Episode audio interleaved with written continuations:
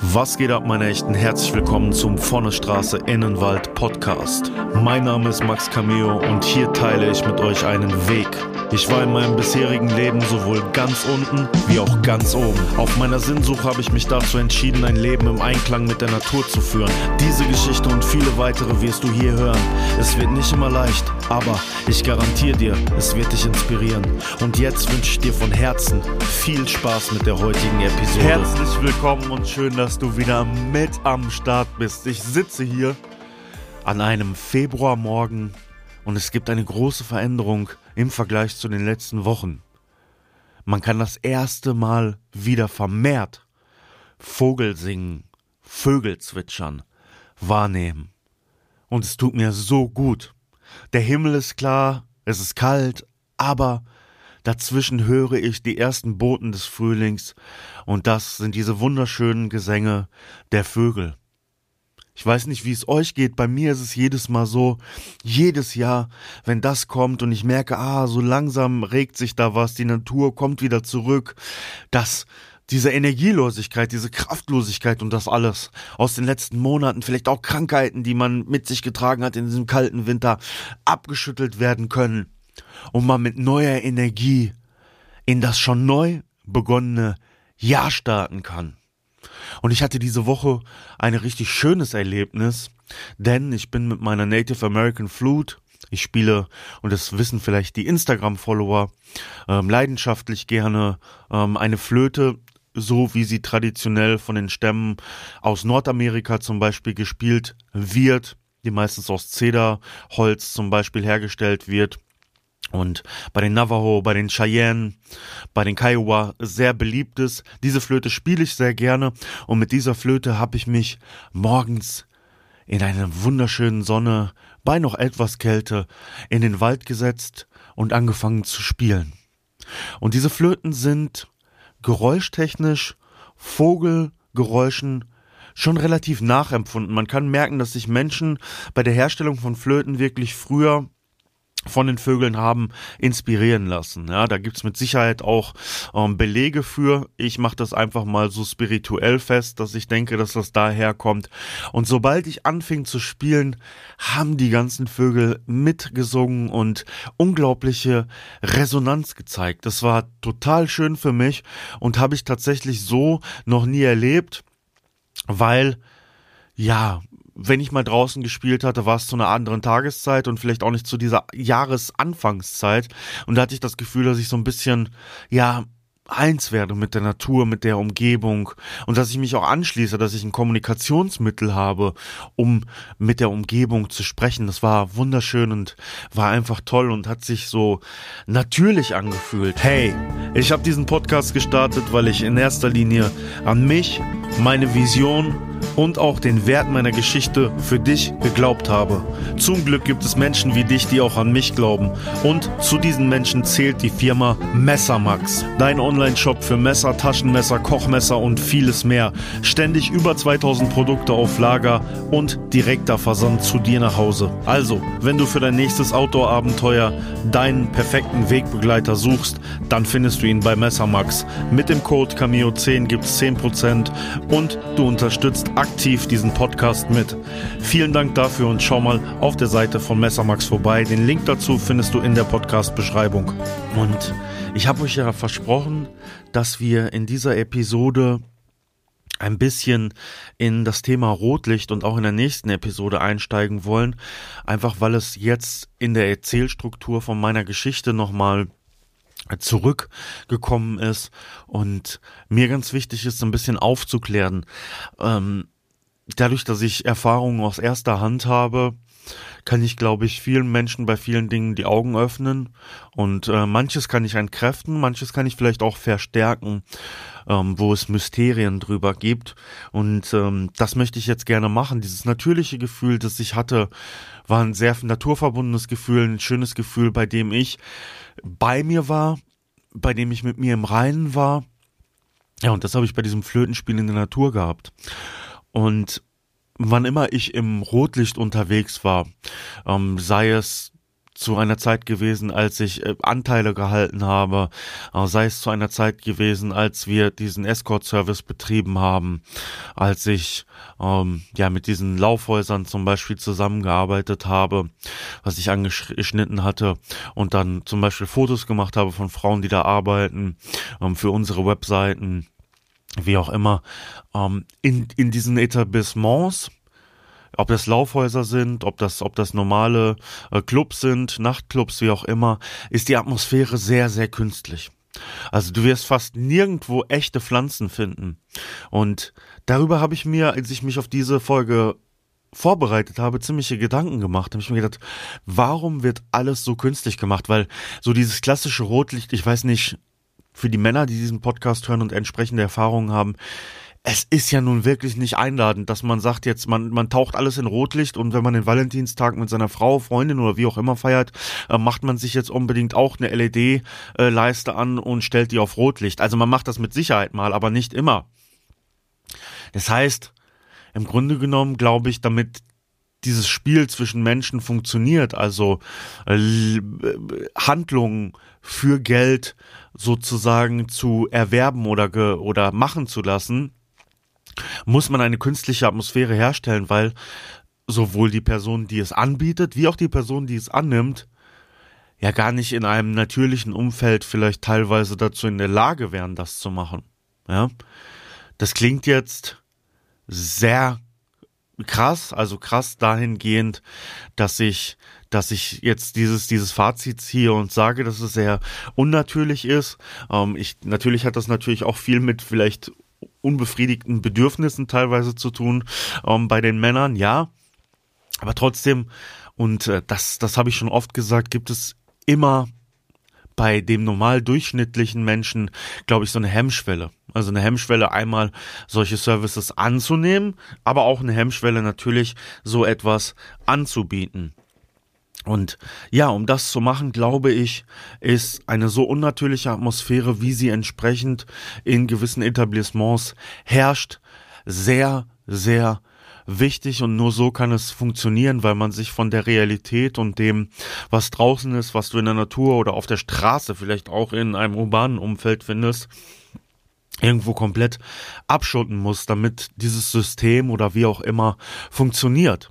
Das heißt jetzt nicht, und das habe ich schon immer gesagt, dass ich das grundsätzlich verteufle.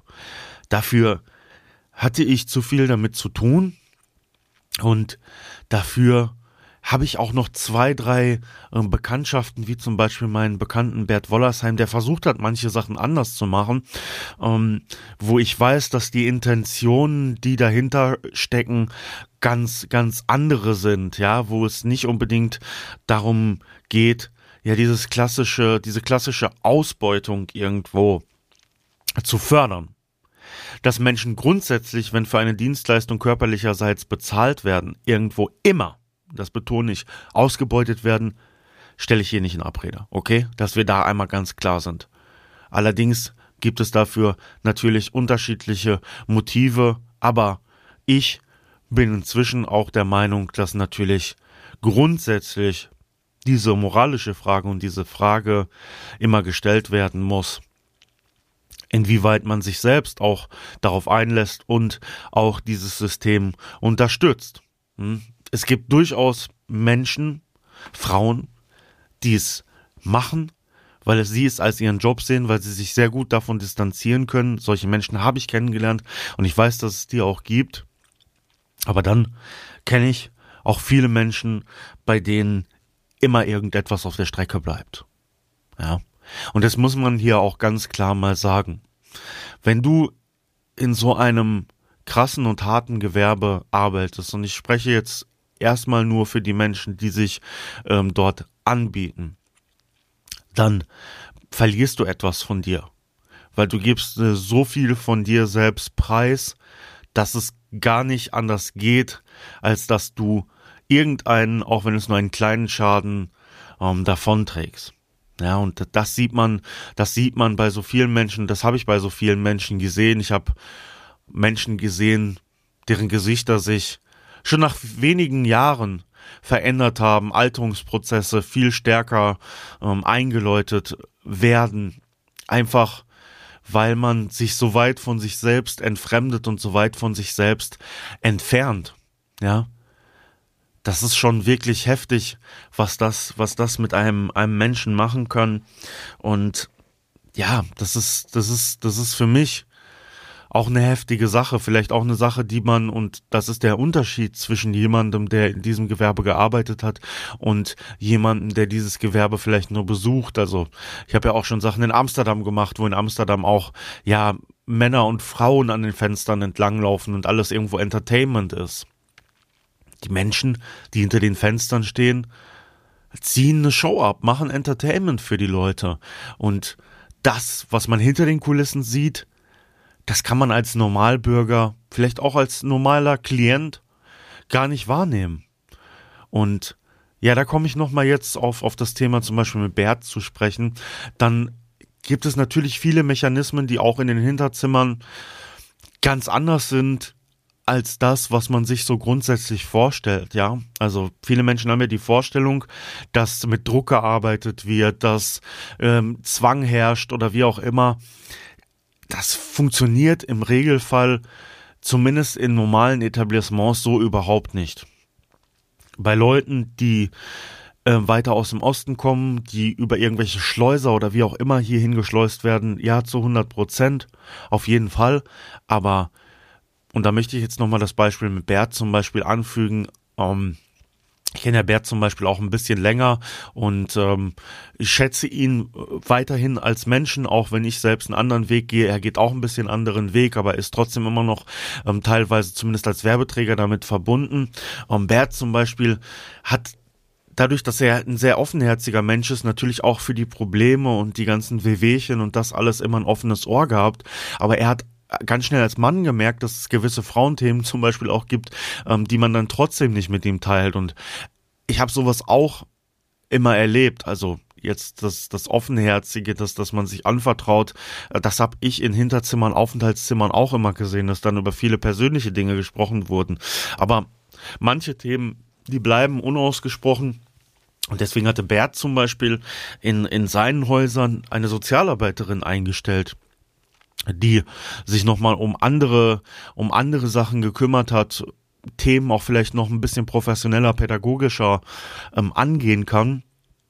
Und das, das fand ich bei ihm tatsächlich immer ziemlich gut und ist durchaus eine Sache, die, wie gesagt, das Große und Ganze nicht legitimieren soll, sondern eher erklären soll, dass dort Menschen arbeiten, an allen Stellen und diese Menschen auf eine gewisse Art und Weise versuchen, gut und vernünftig miteinander zu arbeiten. Wenn du auf der Suche nach einem unvergesslichen Erlebnis mit der Natur bist, dann ist Natur und Survival genau das Richtige für dich. Konzepte, die ich entwickelt habe, um Menschen näher an die Natur zu bringen. Von Tages-Survival-Kursen über Outdoor-Übernachtungen bis hin zu Baummeditation und Kräuterwanderungen. Natur-survival.de oder klicke in der Podcast-Beschreibung auf den Link. Ich freue mich auf dich. Für mich ist es wirklich auch relativ schwer darüber zu reden, weil hinter dem Ganzen so diese große moralische Komponente steht, die das alles irgendwo überschattet.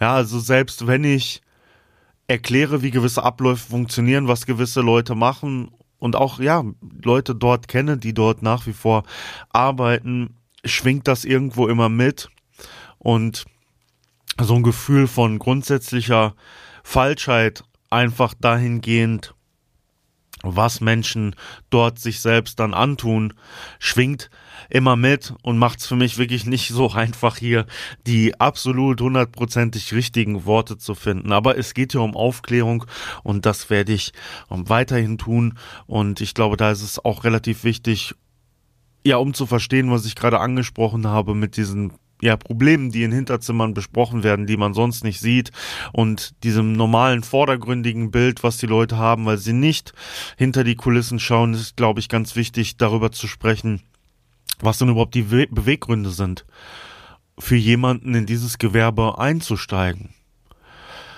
Grundsätzlich kann man sagen, und das ist auch ein bewiesener Fakt, dass viele junge Mädchen, junge Frauen tatsächlich durch irgendjemanden in dieses Gewerbe reingebracht werden.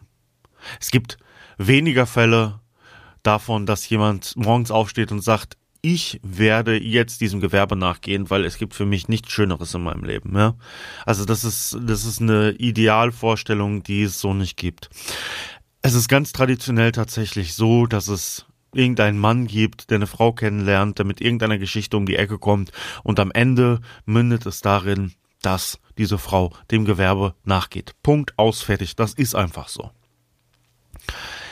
Was sich allerdings in den letzten Jahren extrem geändert hat und was früher auch, wenn die Frauen teilweise ein bisschen älter waren, der Fall war, dass sie sich irgendwann von diesen Männern lösen.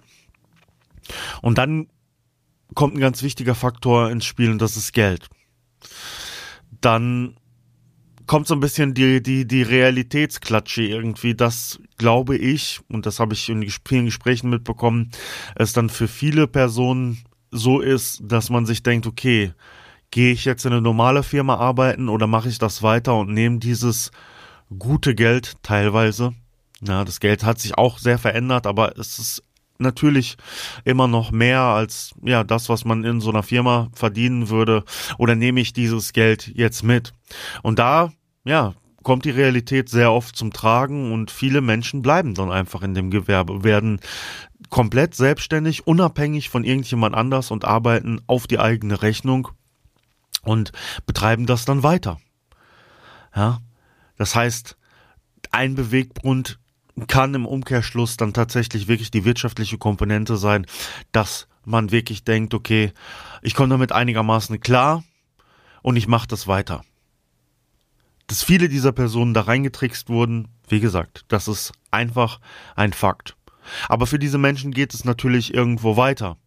Und es ist natürlich auch an der Pflicht sozusagen, wenn man denn dahin geht und sagt, ja, diese Arbeit soll weiter legal betrieben werden. Es ist eine Pflicht, dafür zu sorgen, dass dann ein arbeitsgerechtes und vernünftiges Umfeld geschaffen wird.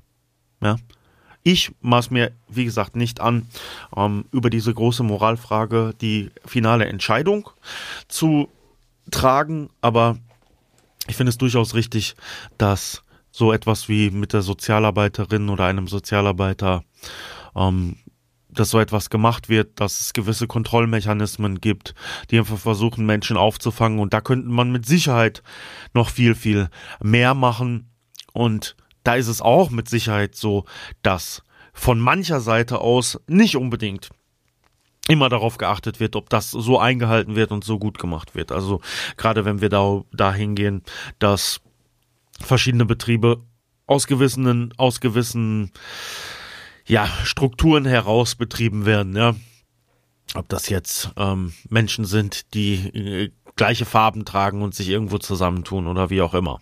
Aber selbst bei diesen Leuten, die so martialisch nach außen wirken, kannst du natürlich auch in den Hinterzimmern immer, ja, wieder diese Alltagsprobleme und das alles finden. Aber nichtsdestotrotz steckt dann mehr System dahinter und das ist auch etwas, was ich für überhaupt nicht richtig und überhaupt nicht gut halte, wenn Strukturen, Systeme großflächig hinter Dingen stehen und ja, sozusagen Mechanismen dafür sorgen, dass Menschen in Arbeit gehalten werden, dass auch eine gewisse äh, wirtschaftliche Druckkulisse aufgebaut wird. Und damit meine ich, und will, das will ich sagen, nicht, dass diese Menschen dann trotzdem, obwohl sie in irgendwelchen Strukturen sind, Druck auf Menschen ausüben. Nein, aber es ist eine wirtschaftliche Druckkulisse da, weil man hat sich irgendwo zusammengetan, man möchte äh, in diesem Zusammensein stärker sein und mehr Geld verdienen. Ja, das heißt, da steckt definitiv auch eine Gefahr drin und äh, da ist der Staat teilweise auch gefordert, das zu zu unterbinden. Ja, also so viel einmal zu den Beweggründen und was meine Erfahrungen dahingehend sind und was ich euch an realistischen Bildern vermitteln kann, was ich denke, was ähm, da Fakt ist und wie es dazu kommt, dass äh, Menschen so etwas tun. Falls du Interesse daran hast, dir ein Tattoo stechen zu lassen, dann schau mal auf der Seite hillsidetattoo.de vorbei.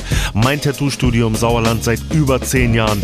Ich und mein Team freuen uns darauf, deine Ideen unter die Haut zu bringen. hillsidetattoo.de oder Link in der Beschreibung. Der letzte Faktor, den ich hier beleuchten möchte, ist die Beziehung zwischen einem Mann und einer Frau in diesem Gewerbe. Klassisch, wie sie entsteht, habe ich gerade, glaube ich, sehr glasklar beschrieben. Das heißt, wir können da grundsätzlich auch unterscheiden zwischen zwei verschiedenen Motiven oder Strukturen, die dahinter stecken. Es ist zum einen Männer, die tatsächlich darauf hinaus sind, dass jemand für sie arbeitet, aber kein, keine, keine Struktur oder wie auch immer dahinter steckt, jemand, der das für sich selber macht. Und dann gibt es natürlich zum einen Menschen, die das machen, um andere Menschen in eine Struktur reinzubringen und dafür zu sorgen, dass diese Leute da drin bleiben und dann sprechen wir davon, dass diese Person nicht dafür zuständig ist, nur eine Person da hineinzubringen, sondern mehrere Personen. Ja, also das haben wir einmal. So das klassische, die klassische Geschichte, ähm, ein Türsteher, der in irgendeiner Gang ist und an der Tür versucht, möglichst viele junge Mädchen zu klären, äh, denen Liebe vorzutäuschen, damit die am Ende sozusagen für diese Gang dann arbeiten gehen und dann sozusagen auch von der Gang dahingehend übernommen werden, dass sie in diesem System drin sind und da diesem Druck verfallen und so weiter für diese Gang Geld beschaffen. Ja, das ist das ist das eine. Damit habe ich selbst nicht so viele Erfahrungen. Ich habe mehr mehr mit dem klassischen mit der klassischen Geschichte ähm, Erfahrungen zum einen selber, aber auch zum zum anderen von anderen Personen. Also dass man sozusagen als Mann mit einer Frau zusammen ist, die diesem Gewerbe nachgeht, oder man hat ja diese typische Liebesmasche gemacht und die Frau fängt dann anders zu machen und man führt dann wirklich auch so eine Art Beziehung mit dieser Person. Das muss nicht unbedingt bedeuten, dass man diese Beziehung nur mit dieser einen Person führt, das kann auch noch gleichzeitig mit anderen Personen funktionieren. Aber wenn man das wie gesagt, auf eigene Rechnung, sage ich mal, macht und da keine Gang hintersteckt, dann ist man irgendwo natürlich limitiert. Und äh, gerade heutzutage gibt es einen wichtigen Faktor, der das Ganze sozusagen dahingehend dezimiert hat, dass es nicht mehr für einen Mann möglich ist, so viele Freundinnen zu haben, die alle diesem Gewerbe nachgehen. Und das ist der Geldfaktor. Ich kenne noch Leute, wir haben ja auch schon über diesen Mentor gesprochen im, im Podcast. Ähm, Leute, die oder Zeit, Leute, die aus Zeiten kamen, wo es dort so viel Geld zu verdienen gab, dass jeder Zweifel, den eine Person, mit der du zusammen bist, hat, die diesem Gewerbe nachgeht, ähm, daran, ob sie jetzt die einzige ist, äh, die für dich arbeitet, durch das Geld erstickt wird. Ja? Das war früher so. Deswegen hat es damals funktioniert, dass ja jemand hatte vielleicht wirklich fünf Frauen, die für für für einen gelaufen sind oder mehr. Manche Leute waren da so umtriebig. Da gibt's Geschichten, das kann ich auch nicht belegen, aber ja, ich sag mal so, dass das krasseste, was ich jetzt so kenne, war dann so um die fünf. Ähm, das ist natürlich dann, du, du kannst, schaffst es ja gar nicht. Du täuscht jemandem die Liebe vor und bist dann aber bei einer anderen Person und dann meldest du dich vielleicht mal zwei Tage nicht. Ja, das, das funktioniert heute gar nicht mehr, weil einfach kein anderer Faktor außer die Liebe da ist, der, der es noch möglich macht, dass jemand das dann weitermacht. Ähm, Damals ist es aber dann so gewesen, dass so viel Geld zu verdienen war, dass dann die andere Person sich gedacht hat, ja, egal, wenn er sich jetzt nicht meldet, ich gehe dann shoppen. Ja. Ich, ich sag's jetzt nochmal, damit es hier klar ist. Ich spreche nur davon, wie es funktioniert. Ja. Ich habe ja gerade schon gesagt, dass es im Umkehrschluss viele Menschen gibt inzwischen, die dann auch auf eigene Rechnung arbeiten. Ja, ich erzähle nur, wie das systematisch so funktioniert. Das heißt, Heute hast du teilweise wirklich Leute, die sind nur mit einer Frau zusammen, die führen auch tatsächlich so eine Art von Beziehung und ähm, oftmals sind es Männer, die auch relativ faul sind, die nichts anderes machen, wo die Frau teilweise nur arbeiten geht. Und wenn man so eine Beziehung führt, die dann so eng ist, die auch nicht mehr von dem Faktor Geld so getrieben wird, sondern das Geld ist noch okay, das reicht zum Leben für beide, aber ermöglicht jetzt nicht so krasse Standards, wie das früher äh, möglich war. Also ich kaufe mir jede Woche eine neue Rolex zum Beispiel.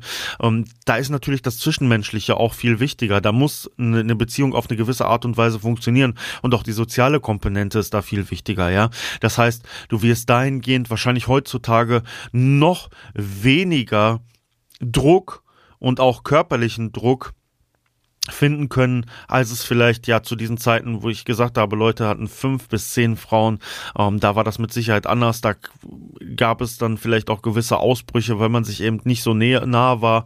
Und da sind auch wahrscheinlich andere Sachen passiert, aber ähm, aus meiner Erfahrung und dem, was ich immer so mitgekriegt habe, ist das, was heutzutage ist, da wirklich äh, wesentlich softer, weil es einfach nicht funktioniert. Man muss sozusagen als Team so blöd das jetzt klingt, irgendwo zusammenhalten, um das Ganze am Laufen zu halten. Dann gibt's natürlich immer noch auch heute Menschen, die es schaffen, dass diese Beziehung mit mehreren Leuten geführt wird. Aber ich sag ja, das funktioniert dann tatsächlich eher darüber, dass dann das Geld immer noch der Motivator sein muss und ähm, das sind meiner Erfahrung nach dann Leute, die auch teilweise noch in andere Sachen verstrickt sind, die so scheinende Persönlichkeiten sind, dass diese abhängigen Frauen weiter abhängig bleiben, auch von dem Schein und dem Sein des Mannes, dass sie sich darauf einlassen und so eine Beziehung weiterführen, in dem Wissen, dass da noch andere Personen sind. Ja. Ich hoffe, das hat das Ganze ganz gut aufgeklärt, es ist wirklich nicht einfach darüber zu reden und äh, da, dabei vernünftig und, und sachlich irgendwie zu argumentieren, wenn man ja so viel damit zu tun hatte und so viele vielleicht auch widersprüchliche Sachen erlebt hat, wie ich das erlebt habe, die für den normalen Zuhörer, die normale Zuhörerin vielleicht auch manche Sachen ja dann irgendwie, wie ich schon gesagt habe, mehrdeutig klingen lassen, ja, also ich bin mir sicher, dass man verschiedene Sachen, die ich hier gesagt habe, jetzt anders auslegen kann. Und vielleicht habe ich mir auch in einem Satz das gesagt und im nächsten Satz widersprochen. Ich habe wirklich versucht, mit bestem Gewissen hier meine Erfahrungen einmal für euch wiederzugeben. Und ich hoffe, dass das ganz gut rübergekommen ist und dass keiner hier das Gefühl hat, dass ich hier irgendwas glorifiziere oder versuche, Werbung für irgendwas zu machen, weil das ist nicht die Intention, die ich damit habe. Ich möchte gerne nicht, auch nicht unbedingt aufklären dahingehend, dass ich den moralischen Zeigefinger heben möchte. Ich möchte gerne erklären und aufklären dahingehend, dass Leute äh, das einfach besser verstehen und sich dann daraus ihre eigene Meinung darüber bilden können. In der nächsten Episode werden wir das dann nochmal machen und noch einmal dazu eintauchen. Dann werden wir vielleicht ein bisschen die menschliche Komponente ähm, wegnehmen und nochmal ein bisschen mehr über das Systemische sprechen, damit das ein bisschen besser klar ist. Ich werde auch da wieder mein Bestes geben. Ansonsten bin ich für diese Episode draußen. Wenn euch die Episode gefallen hat, würde ich mich mega freuen, wenn ihr diese Episode oder diesen Podcast bewertet, eine gute Bewertung da lasst. Das hilft dem Algorithmus. Ansonsten bin ich jetzt draußen. Wir hören uns bei der nächsten Episode. Macht's gut, lasst es euch gut gehen und vergesst nicht, 20 Minuten in der Natur am Tag können nachweislich und schnell etwas positiv verändern. Ich bin draußen. Peace.